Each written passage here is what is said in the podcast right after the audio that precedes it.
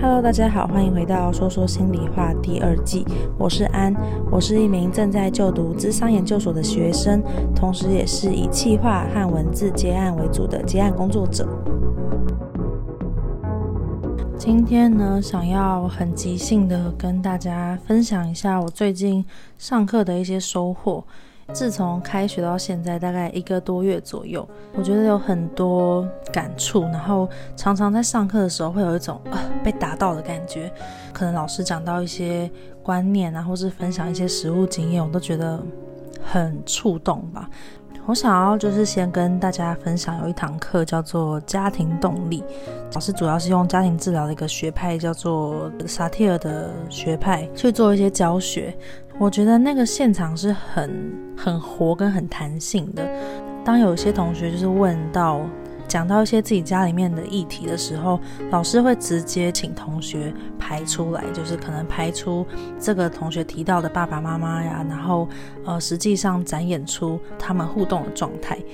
呃，之前曾经有一集是跟跟午后女子会，我们一起在聊，就是家庭排行怎么影响我们的个性。那那时候的我，其实基本上没有具备太多家族治疗的一些脉络，或者是用特殊的理念去看。我们就是纯粹去反思到底，呃，排行怎么去影响我们。那当最近上课的时候，老师就是直接排出来一对夫妻，他们从相识，然后相爱到成为夫妻之后。在产生冲突的时候，小孩子怎么样去进入爸妈的冲突，然后到在这样子的状况下，小孩怎么长大，然后我就真的真实的看到了每个不同个性的人，他们是怎么成为他们现在的自己，然后那让我还蛮感动的，就是呃，像是可能有时候有些小孩子啊，就是在爸妈吵架的时候，都会想要去。进去帮忙，可能当传声筒也好啊，或者是想要去说服妈妈或说服爸爸不要跟另外一半赌气啊，就是希望他们和好，那用尽各种方法。那其实这个时候就会变成一种在三家庭里面的三角关系，可能妈妈对爸爸生气不能对爸爸发，然后转而迁怒到小孩身上，或者是双方就直接把小孩当做一个挡箭牌，避免直接的冲突。然后小孩子就会在很小的时候啊，经验到这种家庭里面的三角关系。长大之后，他们也会变成习惯这个模式，就是在亲密关系之中遇到冲突的时候，他就不会直接解决，他就会想要抓一个人，然后也有可能就会变成容易出轨的一个状态。其实那让我联想到蛮多事情的。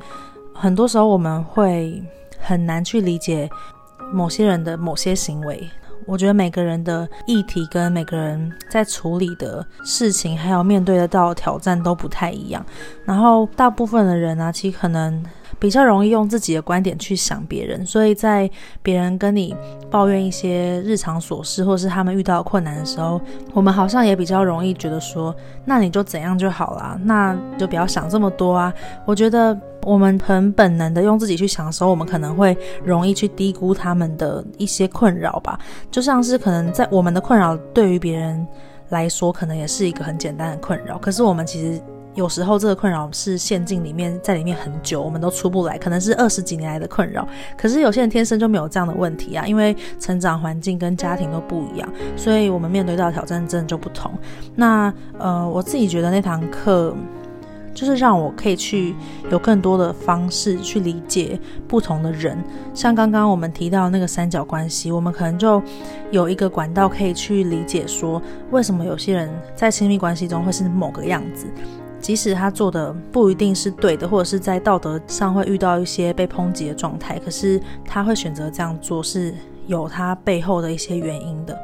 因为其实大家都知道，原生家庭影响我们很多嘛，所以在亲密关系中很容易复制原生家庭的模式，也是因为原生家庭的状态是一开始让我们感觉到爱的状态，所以我们是会觉得安全跟熟悉的模式，所以我们就会容易复制到亲密关系上。那我想要回到刚刚提到的那个三角关系的孩子，那他可能就是承受到很多的压力，然后很多要卷进父母的一些责任。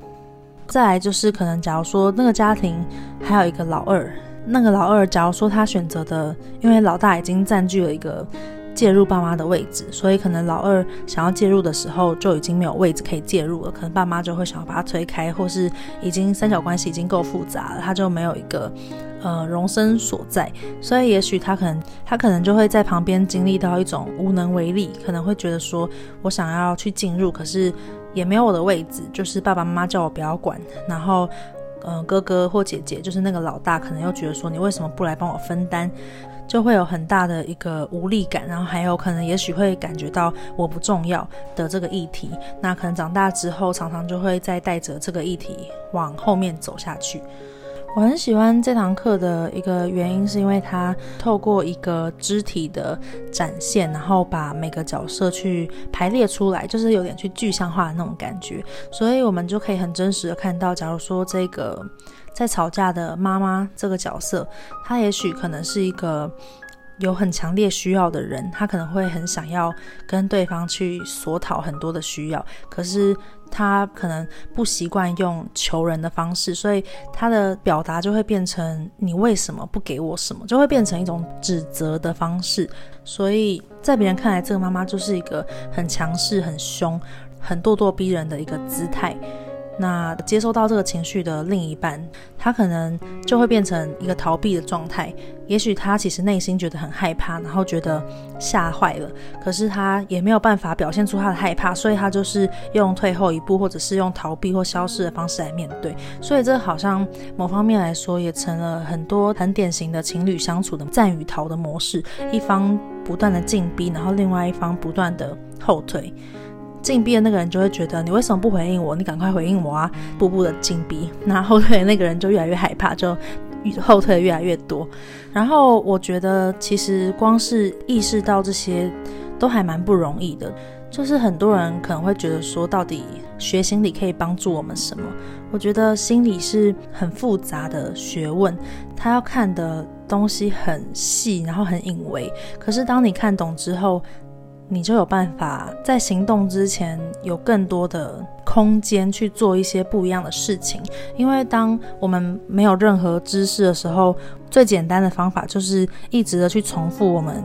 唯一会的方式就是我今天就是只有这一招啊！就是小时候长大到现在，我跟别人相处，还有我跟呃我的父母相处，我都是用这一招打天下。然后这也是可能我唯一会的，不管是我的情绪也好，或是我的行为也好，我就是会用这种方式跟别人互动。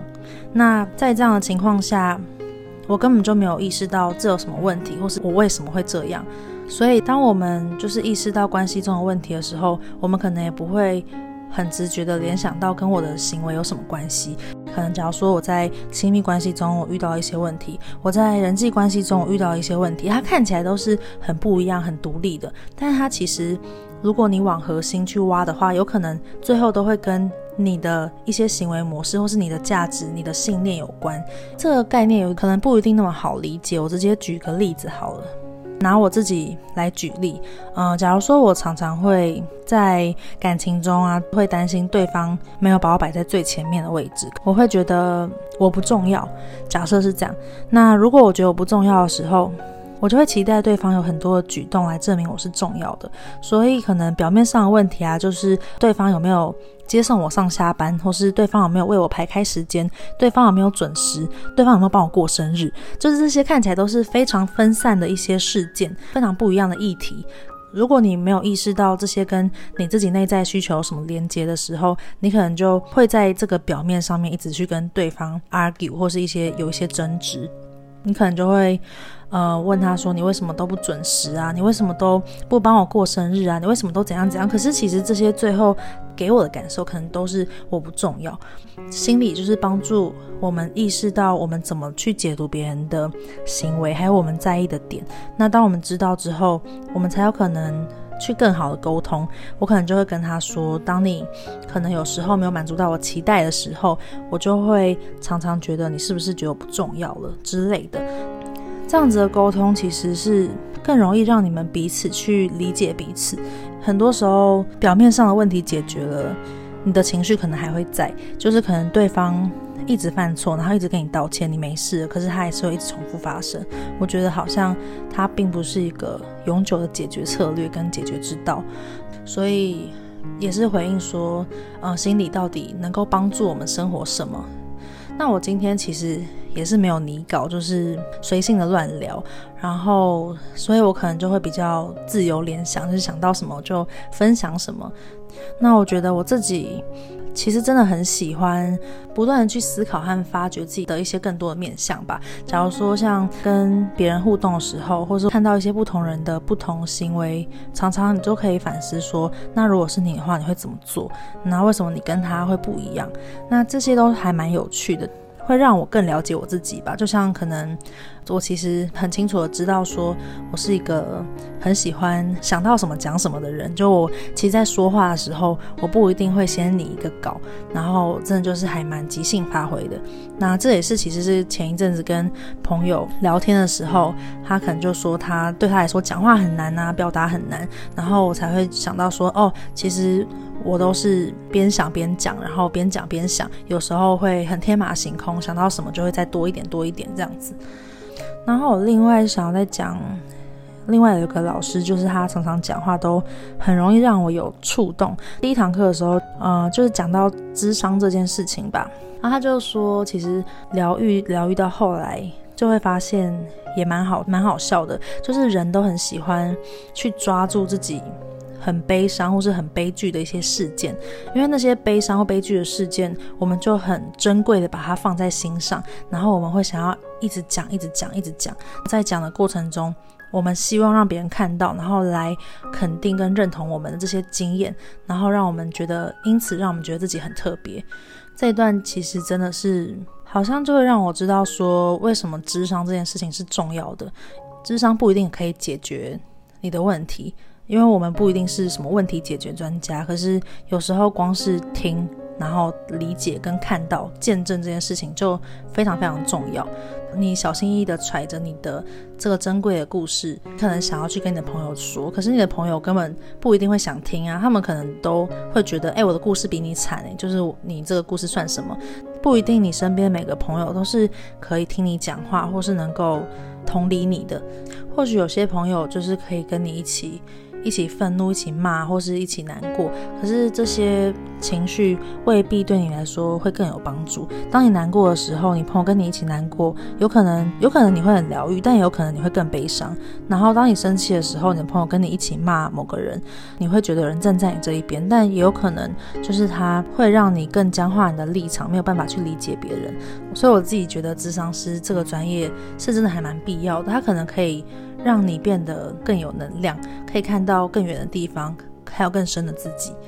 然后，其实录这一集的 podcast，就是有一部分也是因为自己想要去记录一下这些心情。就是其实原本录 podcast 的其中一部分的本意，就是希望能够有一个平平台可以去记录自己。在不同时间轴上面的对事情的跟议题的一些看法，我去记录跟不同人交流碰撞的历程。所以，像我觉得今天这个很即兴的一些收获，也许